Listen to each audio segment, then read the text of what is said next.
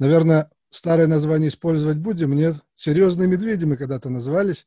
Сейчас мы с названием еще не определились. Может быть, это будут «Серьезные медведи HD ремастерит». Такой легкая форма подкаста. Мы решили возобновить нашу излюбленную тему э, и будем делиться своими мыслями на просторах YouTube каналов различных. Сейчас это модно. Ну, меня зовут Азамат Тигаев или Ази. Со мной также на связи Александр Копанев или Копанев. Копанев. Александр Копанев. Я думаю, даже это мы не будем вырезать, потому что народ видел, как мы еще притираемся друг к другу, как мы, э, что называется, обрастаем химией или химией обрастают?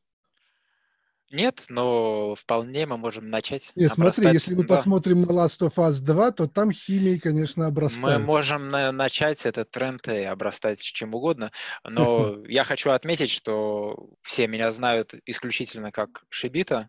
Знатный, знатный знаток, чуть не сказал, знатный любитель хорроров mm-hmm. и разного, то, что можно в хорошем смысле назвать артхаусом, наверное. Или нет? Но ты имеешь в виду нашу холиварную тему. Там и хорроры, и артхаус, в принципе, достаточно. Ну, да, да, да, да. Вот. Меня вы знаете как э, злобного администратора, модератора, который нещадно всех банит, машет молотом. Вот. И даже нашему Шибите доставалось неоднократно. Ладно, давай. Сегодня мы, наверное, главная наша тема будет э, Last of Us, да, вторая mm-hmm. часть.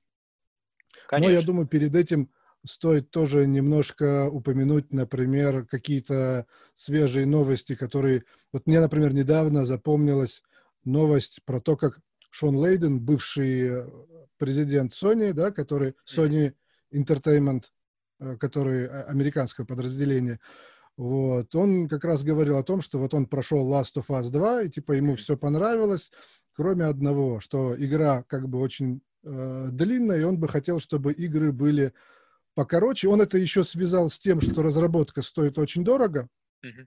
и он бы хотел, чтобы затраты как бы уменьшились, и при этом игры э, шли там около там, 12 э, часов. Поэтому сказал, что как было раньше, в принципе, раньше такого не было, потому что вот поколение PlayStation 3 это в основном стандарт было 8-9 часов, mm-hmm. я правильно помню, да? Ну, примерно так. На самом деле, мне удивительно слышать э, такие слова от э, Лейдена, потому что Очевидно, что пример Last of Us, он достаточно уникален. Сейчас нету такого тренда, что синглплеерные игры, они проходят за, за 30 часов. То есть сейчас есть тенденция, что добавляют немножко открытого мира в классические линейные mm-hmm. игры, но такого, чтобы стандартная синглплеер игра, где ориентировка идет на сюжет, чтобы она шла 30 часов, я не могу сейчас назвать пример. Просто Единственное, стало да, немного. Да, единственное, что там мне приходит в голову, это Resident Evil 4, который я, я помню, я прошел, но не за 30, я прошел его, по-моему, за 20 часов. Первое прохождение было, но я много умирал и тоже там ходил, исследовал.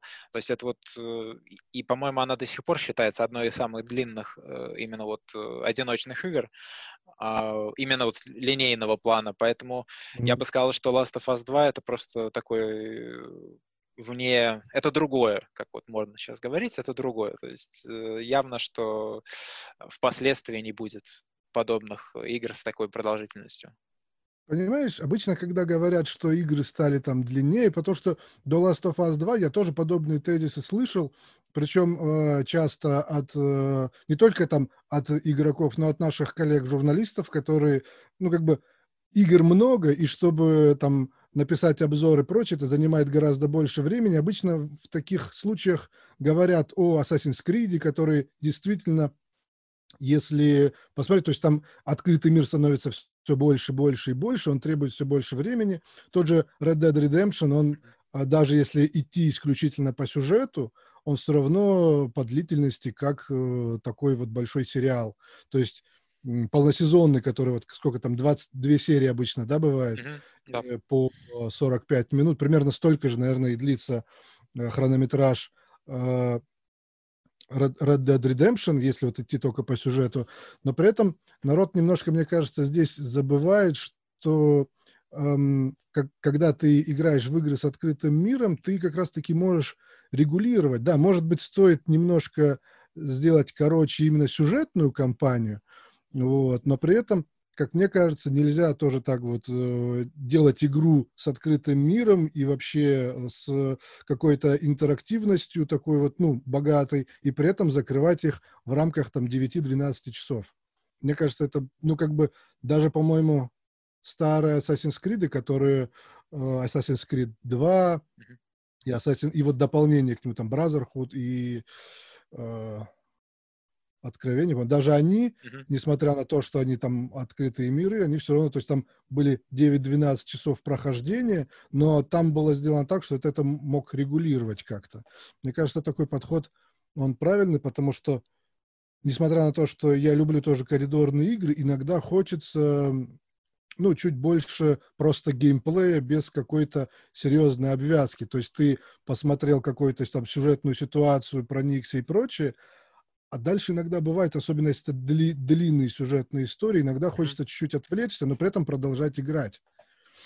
Вот. На мой взгляд, э, дли, длинные игры выгодны разработчикам, потому что игра остается востребованной. Когда люди месяцами напролет играют в ту же там GTA 5 или Red Dead Redemption, это говорит как бы в пользу репутации разработчика. Когда игроки проходят за неделю игру, а потом сдают ее в, в э, БУ. Да, да. Им невыгодно, чтобы игры сразу сдавались. Также получается, что тот же Assassin's Creed, почему он такой длинный, и э, там местами, если не переключаться на слабую сложность, да, там на легкую сложность, там есть дисбаланс, который тебя заставляет гриндить.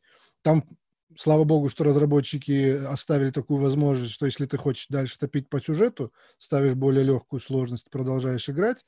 Но если ты хочешь играть как бы честно, да, в кавычках, mm-hmm. то ты должен там идти и гриндить. И мне кажется, что это сделано как раз для того, чтобы ты зашел там в какой-то магазинчик, тоже посмотрел на эти микротранзакции. И здесь, мне кажется, важная вещь, которую мало кто учитывает. То есть об этом даже обычно говорят там и журналисты, и даже некоторые игроки, но при этом, ну, 60 долларов за игру уже давно перестало быть эм, нормой в том смысле, что э, вот с каждым поколением, то есть игра сначала стоила 30 долларов, по-моему, когда это был PlayStation 1, потом, когда PlayStation 2, она стала э, 40 долларов, потом когда-то, по-моему, я вот не помню, в конце уже жизненного цикла PlayStation 2 или в начале PlayStation 3 она стала там 50, потом 60, и вот, по-моему, вот в этом цикле переход должен был быть на 70, да, имеется в виду с PlayStation 3 на PlayStation 4 должен был быть 70, но он не произошел как бы. Но при этом, если мы посмотрим на те же Battlefield, на те да. же э, разные FIFA и прочие игры, на наш любимый Pro Evolution Soccer, угу. покупать 60-долларовую игру, версию этой игры, не так уж и ну, выгодно, что ли, получается. То есть, mm-hmm. если ты хочешь нормально играть без особых проблем, ты должен покупать там Golden Edition, какой-нибудь там Ultimate что-нибудь Edition и прочее, которое ну, да. стоит дело уже даже 80-90 долларов. А если мы берем в расчет, по-моему, у Call of Duty там паки карт и прочие вещи, они или у Battlefield, я уже я в шутерах не очень разбираюсь, но вот это вот встречал постоянно, что там э, несколько карт стоит примерно как половина игры или там чуть даже больше. Да, вспомни, ну, хотя бы сейчас как продает покемонов Nintendo. То есть я с покемонами знаком так относительно, но вот то, что сейчас происходит, это очень забавно. То есть вышла последняя игра, а буквально вот в последние месяцы, там, за последние полгода вышло еще несколько версий покемонов. То есть, наверное, фанаты покемонов сейчас меня заклюют и скажут, что они все равно в восторге от того, что столько игр выходит. Но очень странно, когда нечто вроде DLC стоит как основная игра и выходит там буквально каждый месяц. То есть э, очень хорошо то есть поднаторели в Nintendo на то, чтобы из игроков выкачивать э, деньги. Это безусловно. Тоже я могу выступить, что называется, адвокатом дьявола и сказать, что, ну, наверное, ну, то есть бывают разработчики, когда вот частый аргумент со стороны каких-либо там пользователей, еще там, знаешь, разоблачителей у нас популярные Ой, это мы еще, я надеюсь, поговорим про разоблачителей. Там э, относительно Last of Us, это, по-моему, самое смешное, что я видел за последнее Сейчас, сейчас еще нас в список да. внесут. Естественно. Пусть вносят. Главное, чтобы я, я хочу деньги получить. Мне надо дачу. Знаешь, у нас еще с тобой, вот у нас еще на данный момент, у нас с тобой еще ноль просмотров, но нам уже занесли. Так вот, Получается, что очень часто слышу, слышу аргумент, который звучит примерно так, что вот жадные разработчики или ленивые разработчики, и при этом, в принципе, наверняка есть и жадные разработчики, есть и ленивые разработчики, но чаще всего, вот чаще всего то, что называют там ленью или жадностью, да, в разных случаях разное называют, это обычно банально, либо вот у нас был такой-то бюджет, и мы его распределили на такие-то вещи, либо у нас просто, ну, как бы не хватило времени, не хватило специалистов. Сейчас же, ну, никто почему-то не задумывается о том, чтобы сделать, говорят, что там бюджет, э, там Last of Us, без учета маркетинга, там типа 80 миллионов, 100 миллионов, неважно, сейчас не, не о цифре mm-hmm. речь. Но суть ведь в том, что если ты вот сейчас соберешь хороших специалистов, вот прям хороших действительно специалистов, там программистов, 3D-моделеров э, и прочее. Э, команда будет там из 50 или из 100 человек, дашь им тот же бюджет, они Uncharted 4 не сделают, они Last of Us не сделают, потому что у них за плечами нет ни Last of Us 1, нет ни Uncharted 1, 2, 3, 4.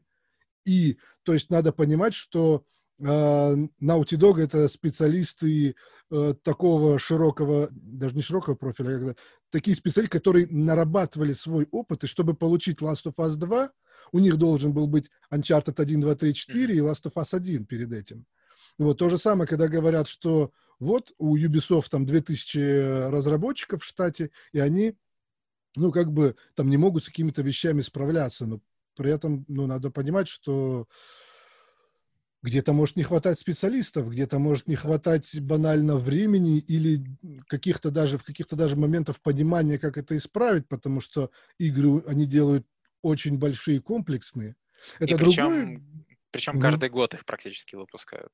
Понятно, да, что там да. все равно цикл разработки, у них там 3-4 года на каждый проект, но все равно получается, что они вот э, в таком э, режиме, да, огромнейшей студии, они э, вот, вот этот свой придумали механизм, да, с, с вышками, mm-hmm. сейчас пытаются от них как-то отойти, но все, при этом все равно, то есть они так поступают не потому, что они жадные или потому, что там, знаешь, этому Иву Геймо не хватает на новую Феррари, когда там да. обычно говорят. Или там, обычно, кстати, так говорят еще про Бобби Котика, который там про Call of Duty, да, но в целом вопрос стоит немного иначе, то есть они делают все, чтобы, скажем так, косвенными методами игра стоила дороже 60 долларов, то, что вот им э, банально необходимо. Ну, да. При этом здесь есть, кстати, другая сторона медали, которой я все время говорю и считаю, что это правильно. Да? То есть, uh-huh. с одной стороны, я считаю, что правильно, что игры должны стоить дороже, но при этом я также считаю правильным, что в таких странах, как Россия, как, наверное, там Польша, как Беларусь, пост-СНГ, да, должны быть региональные сцены.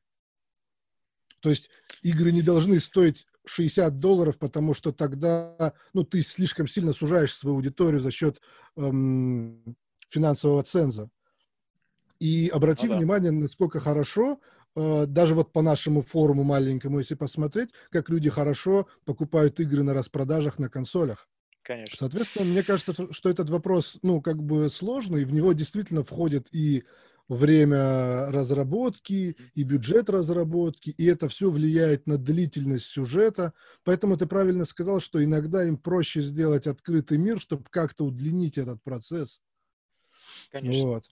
И потом, э, я не знаю, вот в плане техническом, может, э, там кто-то меня поправит, но, на мой взгляд, э, делать открытый мир в чем-то проще, именно вот если рассуждать с точки зрения, не знаю, режиссуры, так как я сам по профессии режиссер, а, линейная Ты игра... так скромно об этом Да. говоришь, надо, знаешь, такой низ над головой. Сзади у тебя, кстати, к следующему разу надо повесить портрет Михалкова. Естественно, да. Я подумаю как раз здесь.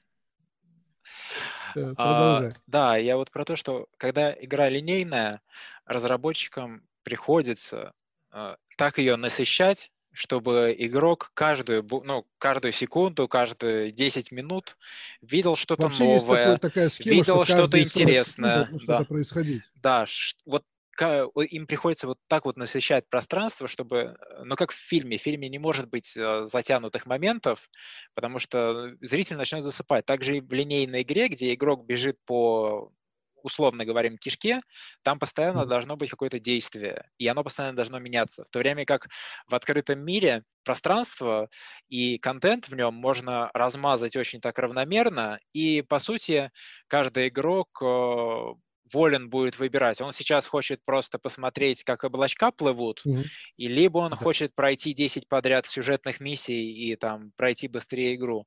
И игрок, вот когда он в открытом мире там натыкается на какое-то пустое, пустое относительно пространство, там какие-то скалы, еще чего-то, у него не возникнет э, такого отрицательного отношения, как если он вдруг в линейной игре э, напорится на какой-то вот абсолютно пустой участок, где ничего не происходит. То есть это будет Ну откровенное провисание игры в плане вот умное слово темп и ритма. То есть темп и ритм он должен быть очень выдержанным.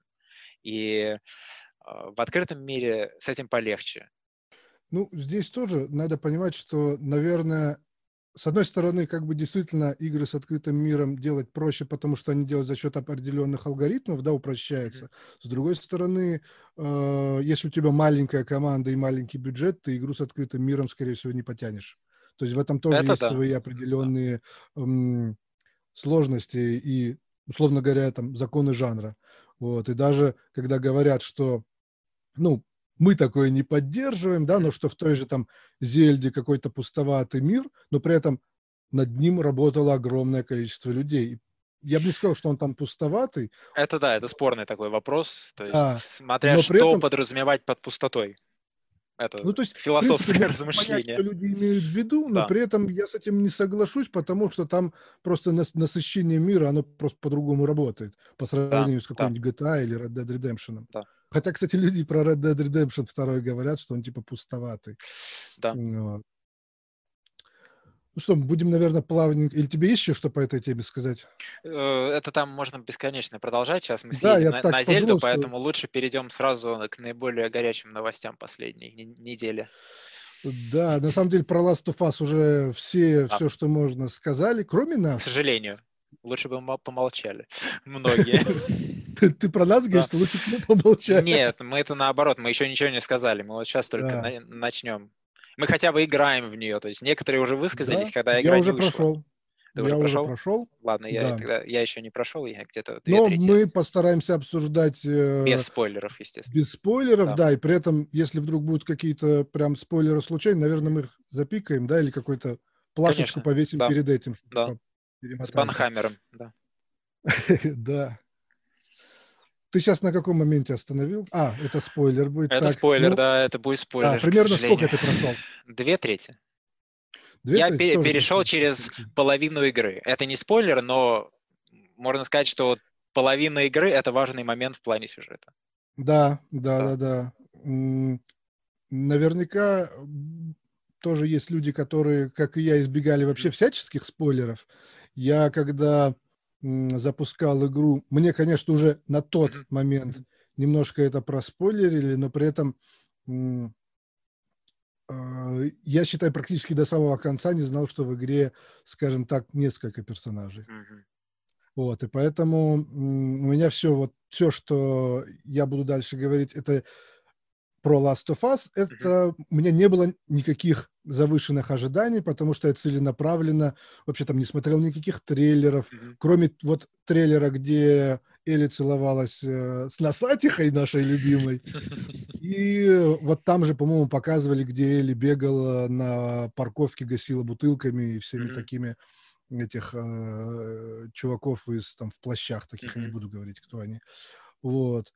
И кроме вот этого, я только пару где-то еще не- небольших фрагментов э, видел, и то я типа, о, надо, надо уходить отсюда. Мгм. Чтобы специально себя не, ну, не подвергать ажиотажу. Вот. И поэтому у меня не было никаких завышенных ожиданий.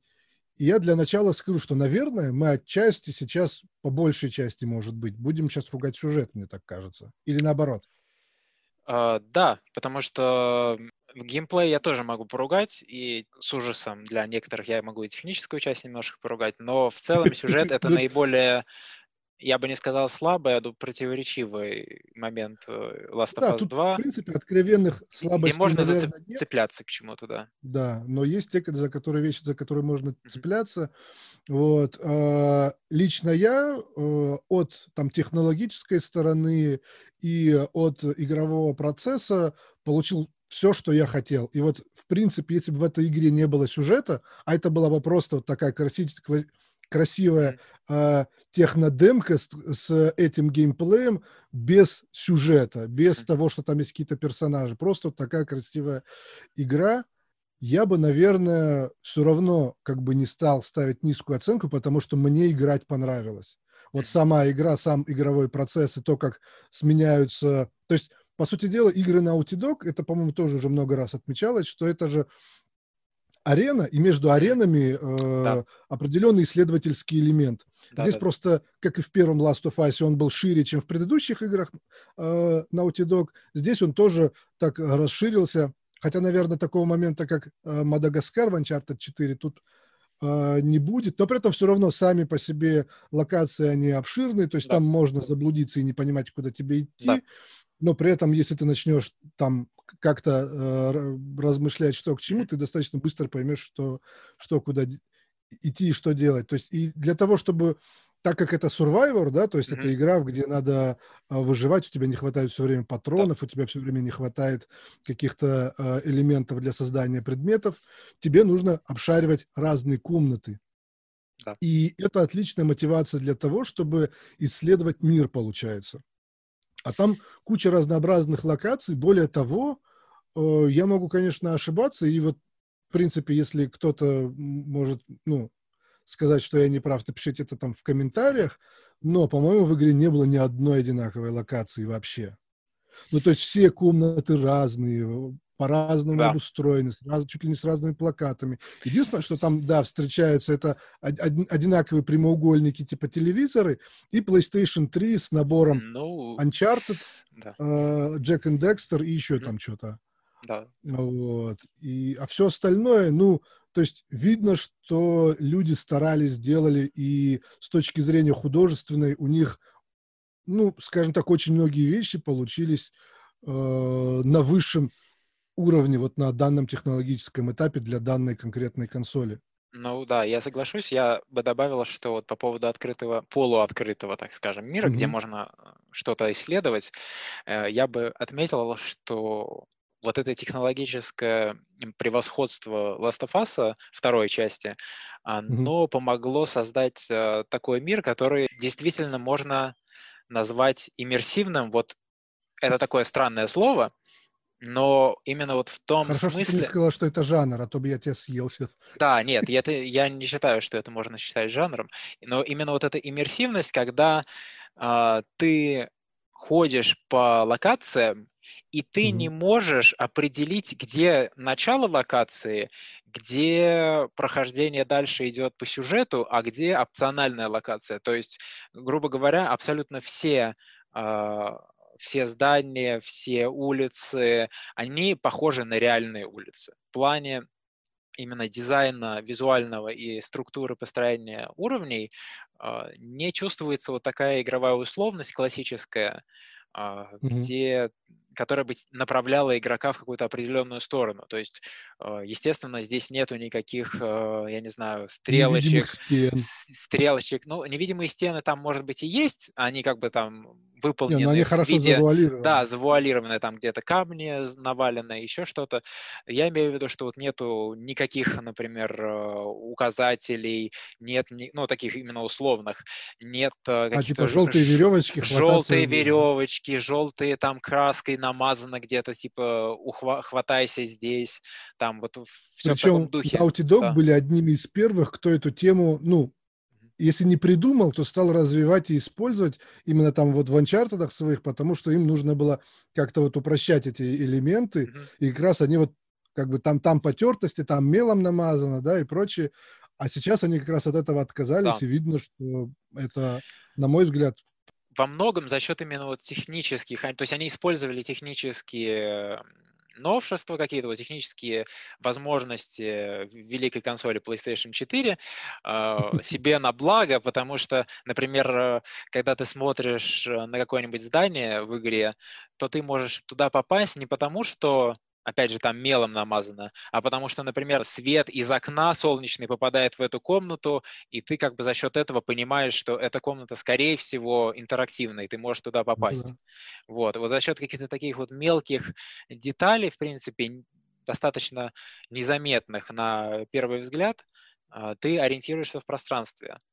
И это там действительно нет, там очень... есть некоторые комнаты, которых mm-hmm. вообще, ну, сразу непонятно, можно туда попасть или нет, а потом ты начинаешь пытаться туда попасть, и оказывается, что можно. Да, вот э, именно вот этот вот эффект, что ли, удивления, когда ты думаешь, mm-hmm. что, ну, начинаешь играть и думаешь, ну вот э, это я понимаю, вот сюда попасть нельзя, это, скорее всего, скрипт, вот сюда я наступлю, на меня кто-нибудь нападет, в Last of Us такого вот во второй части практически нет. То есть ты всегда находишься в состоянии неведения, что произойдет э, дальше, именно вот э, в плане каких-то игровых э, геймплейных вещей. То есть ты понимаешь, конечно, что сейчас враги могут напасть, еще чего-то, но есть моменты, где тебя вот так вот такая обманка происходит. То есть тебе кажется, что вот эта э, локация основная, а она на самом деле опциональная.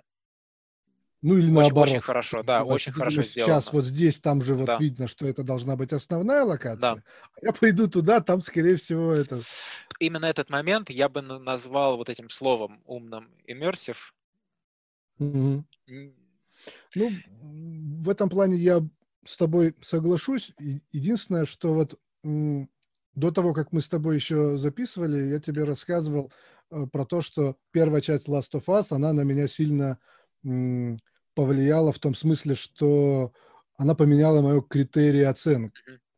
Ну, то есть я тогда уже был э, пишущим автором, который написал достаточное количество статей и обзоров, но вот у меня тогда было так, ну, такой максимализм такой, который, э, ну, считался, я считал так, что э, игры на 10 из 10 это идеальные игры, идеального ничего не бывает, Поэтому 10 из 10 быть не может. И мы долго спорили это и с Эйсом, и с XTR на эту тему тоже разговаривали.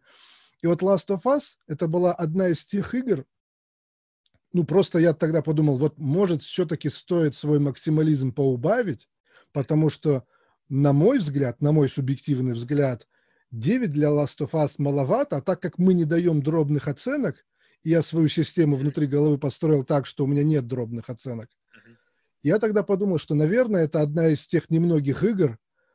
Тогда я думал, что это единственная игра, которой я задумаюсь, чтобы типа дать 10. Понятно, что обзор тогда писал не я, и мне не пришлось об этом задумываться.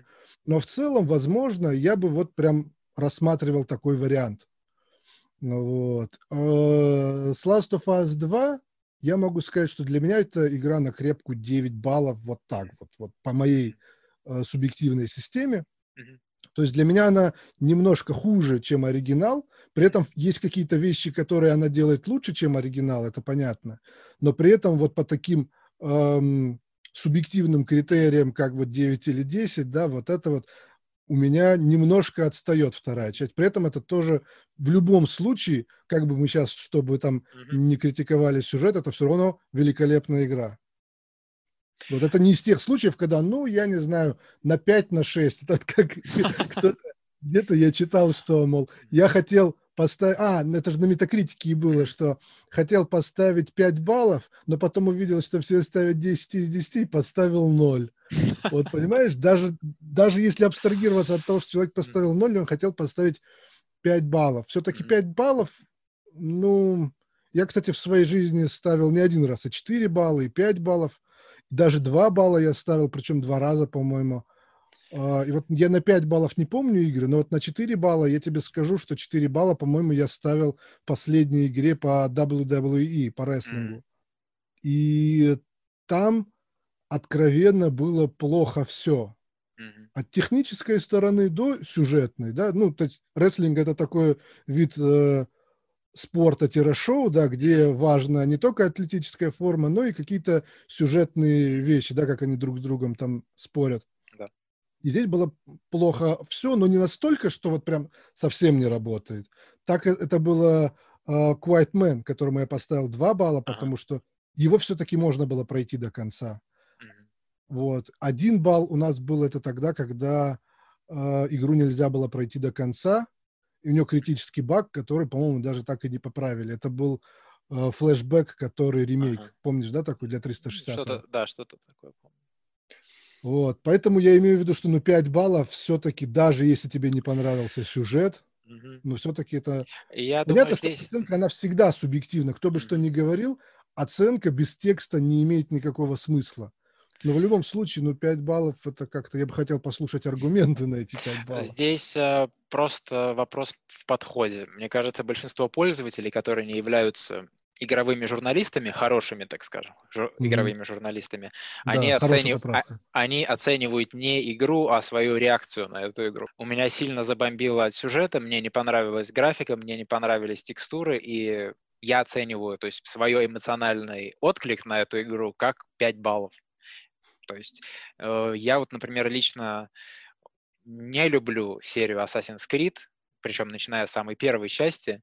Вот, я не люблю эту серию, но я никогда не могу... Ну, то есть мне больно, но я не могу поставить играм этой серии меньше семи, потому что я вижу, что работа, которая проводится над этими играми, она достаточно большая, ну, да. и они реально заморачиваются, например, с историческими какими-то вещами. Не всегда удачно, я тебе скажу, как любитель ну, истории.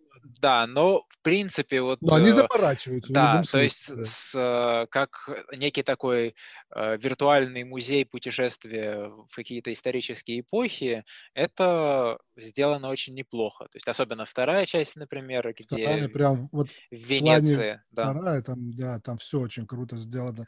Даже с исторической точки зрения, там свои, понятное дело, оговорки и условности с точки зрения истории, которые они поменяли но в любом случае вот вторая и ее ответвления, да, которые были, истории, скажем так, история про Эцию, она сама по себе очень круто сделанная, вот все три игры. Вот. Но что касается, возвращаясь к Last of Us, то действительно я бы сказал, что сюжет — это тот момент, за который можно объективно зацепиться и сказать, что в первой части было лучше, но я бы со своей стороны отметил, что лучше в том плане, что первый Last of Us — это, скажем так, за исключением самой концовки, это очень традиционная история. То есть очень классическая драма... классический др... да, классически драматургически по построенная история, где все такие вот методики построения сценария они mm-hmm. использованы и доведены до конца в том виде, в котором э, их вот игрок, э, зритель, неважно, аудитория может воспринять вот максимально адекватно. То есть, что я имею в виду, когда э, автор закладывает некую идею, он э, так или иначе отдает себе отчет, как это будет воспринято, даже если он не хочет, э, не хочет, например, делать игру для массовой аудитории или фильм снимать для массовой аудитории, он все mm-hmm. равно задумывается, что вот это э, на бессознательном уровне задумывается, что вот это будет воспринято таким образом. То есть Last of Us... Скажем так, если да. автор пишет исключительно для себя, мы об этом авторе не знаем. Очевидно, да, потому что любое абсолютно любое художественное произведение, будь то Джаконда, не знаю, Сикстинская капелла или тот же Assassin's Creed, mm-hmm.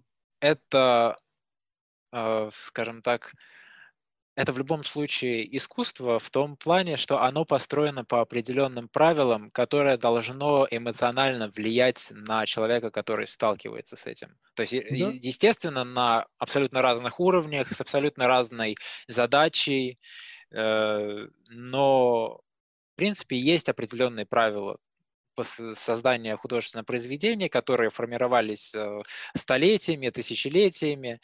Во втором же, во втором Last of Us авторы сценария, там, то есть э, Дракман и, по-моему, ее зовут Хелли Гросс, если я не ошибаюсь, и кто-то еще, может быть, кто-то там принимал участие, когда они прописывали определенных персонажей, определенные сцены, они не могли не задуматься о том, что часть игроков воспримет это очень остро.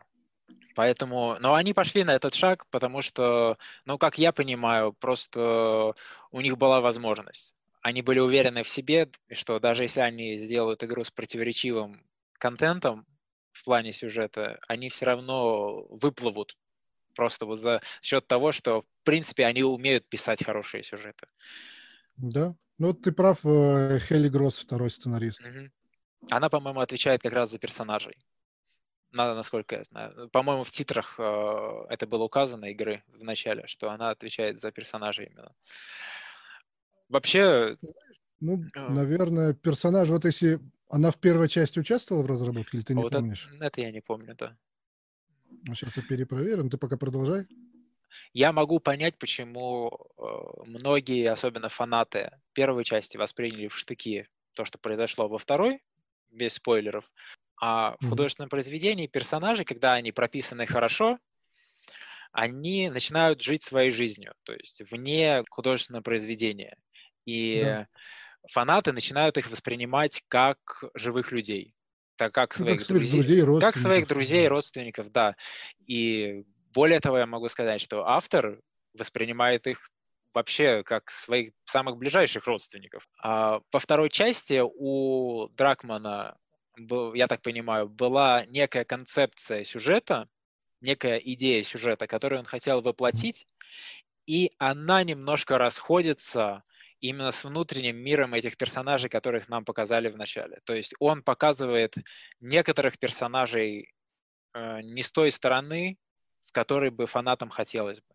Это ну, вот тут именно... тебе справедливо могут заметить, да. что ну, фанаты могут хотеть чего угодно, а он же автор, и как бы... Да, ну здесь как раз-таки... Он, с одной а... стороны-то право на это имеет в любом случае. Да. Другой он вопрос, имеет... что и, и как бы фанаты имеют право возмущаться. Тут обоюдное такое. Фанаты имеют право возмущаться, э, так же, как э, фанаты, не знаю, там будет спойлером или нет, если что, вырежем, как фанаты да. Конан Дойля. Это же один из первых э, таких глобальных а. подхертов. Фанаты Конан Дойла были очень недовольны, когда он совершил один Сейчас поступок. Сейчас прям очень жирный спойлер. Очень жирный. запикать, но ты считаешь, что, что вернут, да? Я не думаю, но я имею в виду, что ситуация похожая. То есть автор ну, да. решает, автор решает совершить с одним из важнейших персонажей некое действие, которое повергает фанатов в шок. И фанаты, так как это близкий персонаж, э, вообще, который прямо запал им в душу, угу. они, естественно, возмущены таким отношением. Кстати, мне в первой части Элли запала в душу гораздо больше. Потому ну... что она, знаешь, как-то вот, э, вот финал именно первой части, это, кстати, многие же ведь говорили, почему не дали выбор или еще что-то. Я понимаю, почему его не дали, но это как раз-таки была та вещь, которую я абсолютно понимаю, почему Джоэл так поступил. Mm-hmm. Как так вообще произошло и вообще, ну, с чего вдруг, да, такой пораженный чувак, который 20 лет уже там э, закопал все свои старые раны, да, там за затер все, что можно, затереть любые эмоции, и тут вдруг, я понимаю, как это так сработало, но так как я с ним не согласен, я как бы, ну, мне все равно, вот, знаешь, так, постфактум, именно Элли как такая вот девчушка-сорванец, которую, ну, время от времени, там, у кого-то наверняка есть, там, сестра с таким характером боевым, у кого-то наверняка там кто-то соседка какая-то, тоже примерно такого же возраста. И это то, что мы видим, и, и получается, что мне легче получилось сопереживать, потому что, ну, по итогу, да, что вот я понял, почему она осталась разочарована от этой ситуации. Вот, а здесь, кстати, я посмотрел, э, это, как ее, мы сейчас смотрели Ньюман, да, она же, Хей Хейли Гросс Ньюман, mm-hmm.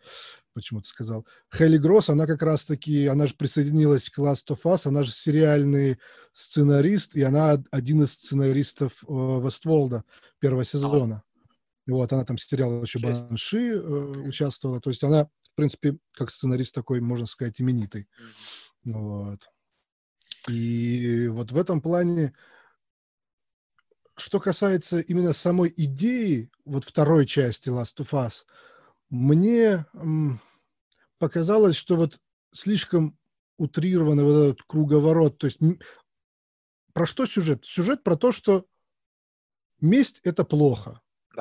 И что, в принципе, как и вот и в первой части, здесь просто это еще более утрированно показывается, что при, э, скажем так, падении цивилизации люди превращаются э, в чудаков на букву М. Да? Наверное, это не, не, это нецензурное слово, я не буду говорить. Да?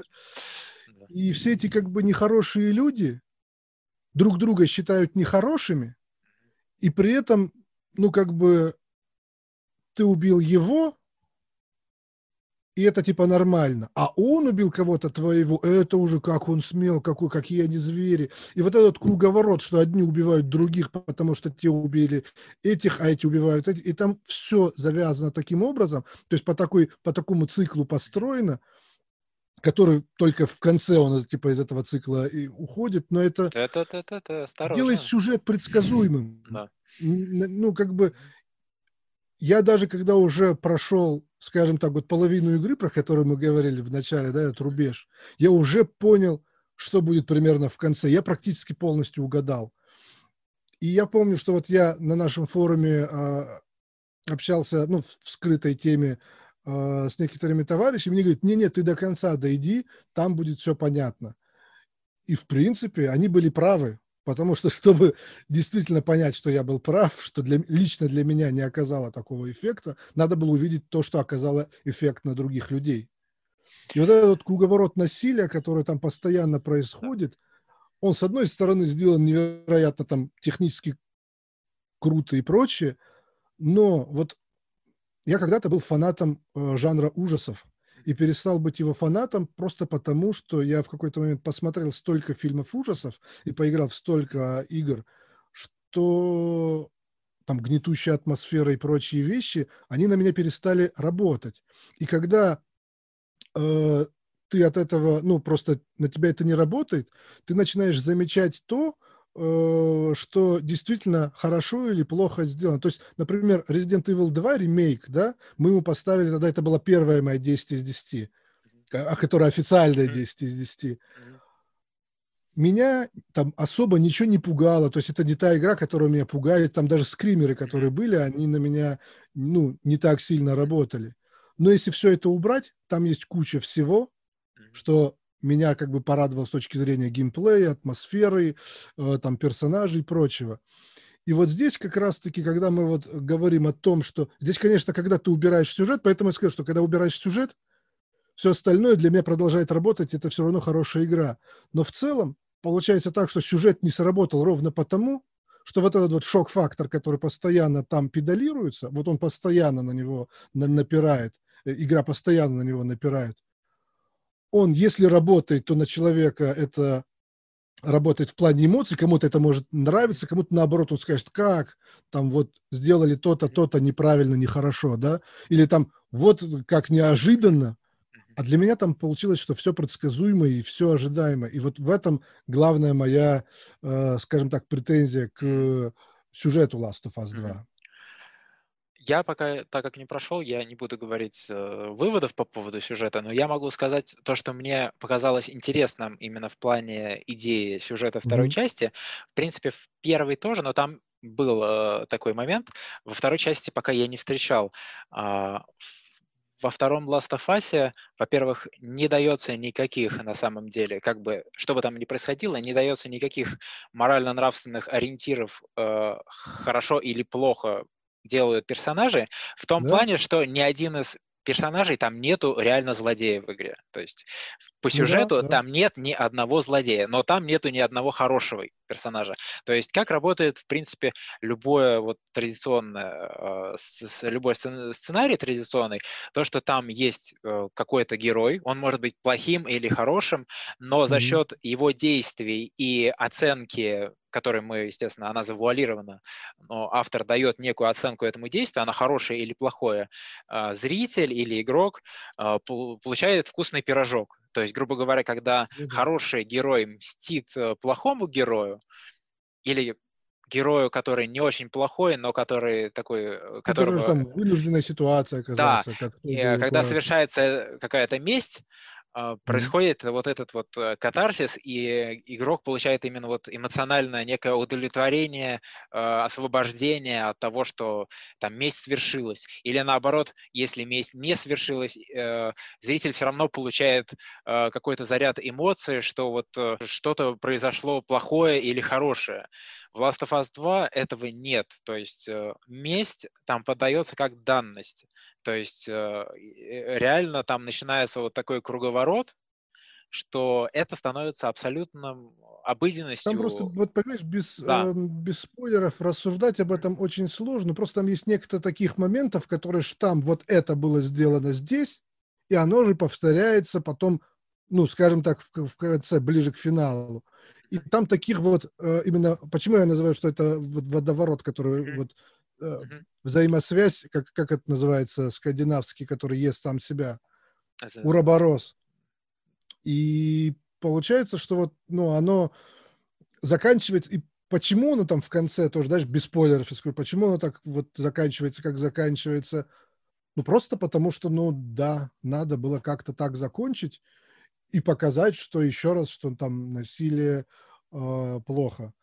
И уже, кстати говоря, Нил Дракман говорит, что они рассматривают вариант, что, э, то есть, они либо будут делать новую э, игру, да, то есть совершенно новой, новой торговой марки, mm-hmm. либо будут делать еще одну часть Last of Us. То есть э, я считал, что продолжение первой части быть не должно, потому что если и когда его анонсировали, я подумал, что вот, наверное, у него есть такое какое-то высказывание, которое он еще не договорил, о котором мы просто не можем догадаться, потому что он супер крутой автор. И здесь я сейчас понимаю, что, ну, все-таки получается, по моему субъективному убеждению, продолжение это быть не должно было. И получается, что будет еще потом третья часть, которой, ну... Если она будет, да. Ну, посмотрим. Я почему-то думаю, что она будет. Что вот это вот то, что мы будем работать над э, какой-то новой вселенной, что мне кажется, это может быть больше как такая пыль в глаза, это то, что хотят услышать типа одна аудитория, как я, допустим, я уже... То есть, когда мне говорят, хочешь еще один Uncharted? Я говорю, конечно, если он выйдет, я поиграю и получу удовольствие, но я ничего не хочу Uncharted еще больше. Ну, да. Потому что, ну, как бы все классно, но давайте что-то новое. Да, я вот еще, mm-hmm. чтобы хотел добавить, эм, все знают, что я можно сказать, можно сказать, числюсь как хейтер первой части, хотя хейтер я считаю... первой части. Да, хотя я считаю, что эта игра хорошая, но вот я ей не, не поставил 10 из 10. Но вопрос значит, в другом. Хейтер. Да, значит, хейтер. А, значит, поставил 0. Я имею в виду другое, что вторая часть меня зацепила, что она странным образом тоже сейчас такая теория немножко из головы выдуманная, но тем не менее, а, она продолжает некий тренд, а, который запустил, на мой взгляд, гений э, всем известный Хидео Кадима, когда нарочито, на мой взгляд, автор, именно вот э, главный гейм-дизайнер, он mm-hmm. нарочито разрушает абсолютно все, что было создано до этого, и нарочито, опять же, э, разрушает все, что нравилось фанатам, и делает что-то, что им откровенно не нравится. И как бы это доходит до абсурда, в процессе э, разрушается иногда здравый смысл и какие-то mm-hmm. вот э, вещи, которые должны быть, казалось бы, но их нет. То есть э, что сделал Хидео Кадима там в пятой части? Э, он, во-первых, вырезал весь сюжет ну, по сути, убрал... убрал да, убрал катсцены, которые всем, в принципе, нравились. Вот фирменная да. ча- фишка серии была уничтожена. В плане сюжета там был такой твист, который разозлил, по-моему, абсолютно всех. Но то, что мы играем ну, из-за да, того да. персонажа, за которого мы хотели играть, опять же, вот. А потом... Хотя Джек Бауэр на озвучке, я считаю, что он очень крут. А потом он анонсировал Death Stranding, где вообще непонятно было, о чем игра. Потом появились геймплейные кадры, где просто э, Ридус ходит по непонятным каким-то пустошам. Мы подумали, что это симулятор ходьбы, симулятор курьера, но не может быть такого. А потом э, на релизе оказалось, оказалось да, это, это и есть симулятор курьера. Вот и вот и, и что с этим делать? И Last of Us, мне кажется, вторая часть продолжает вот этот некий тренд разрушения традиционных, так сказать, ценностей, которые дороги геймерам, а, они разрушают абсолютно все, а, именно вот то, что было дорого. То есть, да, многие соглашаются с тем, что во втором Last of Us очень хороший геймплей, но при этом всех бомбит от сюжета Last of Us. Не, не всех, но Ну, кстати многих. говоря, здесь абсолютная параллель с Metal Gear 5 получается, потому да. что офигенный геймплей да. и абсолютно, ну, то есть ты этот сюжет очень из э, серии сюжет. вырезаешь, да. и ничего серия не теряет. Да, очень странный сюжет, а, который ты не ожидаешь увидеть. И опять же, вот э, Просто ну, еще и противоречит тому, что было, но хотя да. в Metal Gear это нормально. Ну, это, да, сути не меняет. Вот именно вот эта вот тенденция, когда авторы намеренно, казалось бы, уничтожают все, на чем был построен успех предыдущих игр, и очень спорные принимают решения по поводу сиквелов. Вот, Кстати, нам, наверное, надо еще упомянуть то, что Last of Us некоторые люди ругают за какую-то типа повесточку, я бы сказал, что если, конечно, ее искать и целенаправленно, вот типа вам топ-10 э, каких-то SGV моментов, то там их и топ-50 наберется. Это факт. С другой да. стороны, лично для меня, ну, то есть там постоянно, то есть ключевые э, роли женщин, меня это не смущает, кстати говоря, и вообще в принципе не напрягает.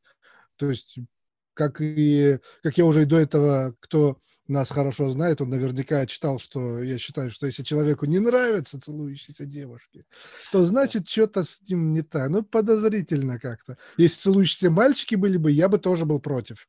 Но здесь Двойные немножко... стандарты, но... Конечно, это, кстати, да. не двойные стандарты. Я люблю девочек, правильно? Да. да. Когда девочка целует девочку, да, две девочки, да, это да. уже хорошо. Комбо, понятно. Да, может быть, девочки не самые красивые, да, там, но кстати, про не самых красивых девушек тоже говорят про то, что проблема в том, что вот Эбби некрасивая.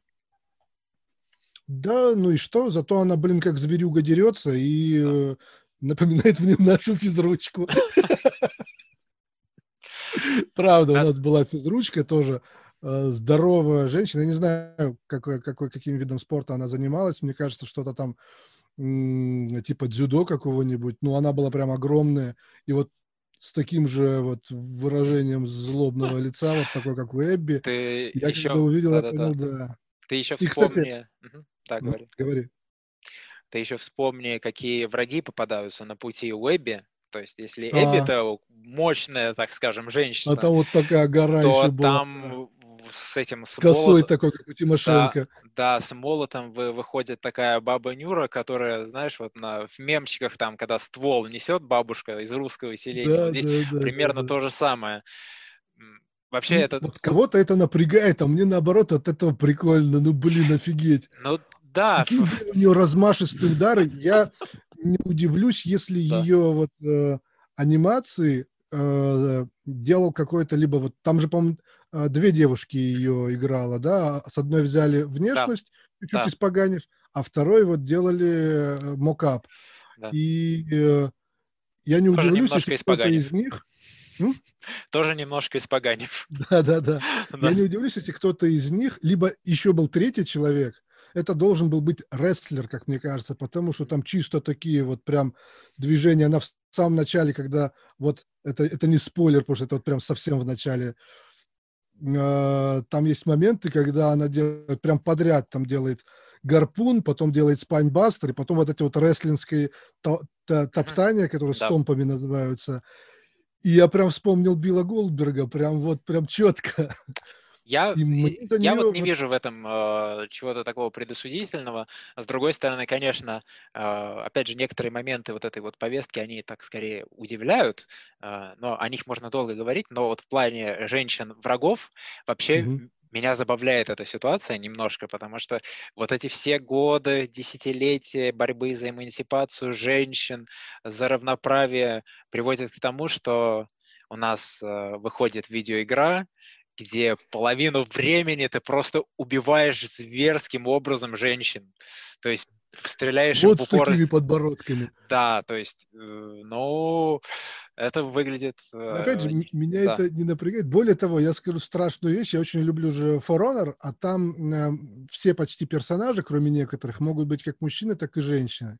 И там есть такой э, здоровый класс, э, викинг с двуручным топором, называется Хольдер. И вот у меня это огромная, огромная скандинавская женщина. И там самое прикольное то, что For Honor очень крутая продвинутая анимация, и она сочетает в себе, вот это самое прикольное было, то, что она сочетает в себе вот изящное какое-то виляние вот э, задницей при ходьбе, но при этом это здоровенная такая бабища, у которой даже особо талии нет. Да, и при этом ты смотришь какие-то отдельные женские движения и такие размашистые удары топором. И мне от этого весело, наоборот даже. Поэтому, ну, как бы для меня это вообще не является проблемой.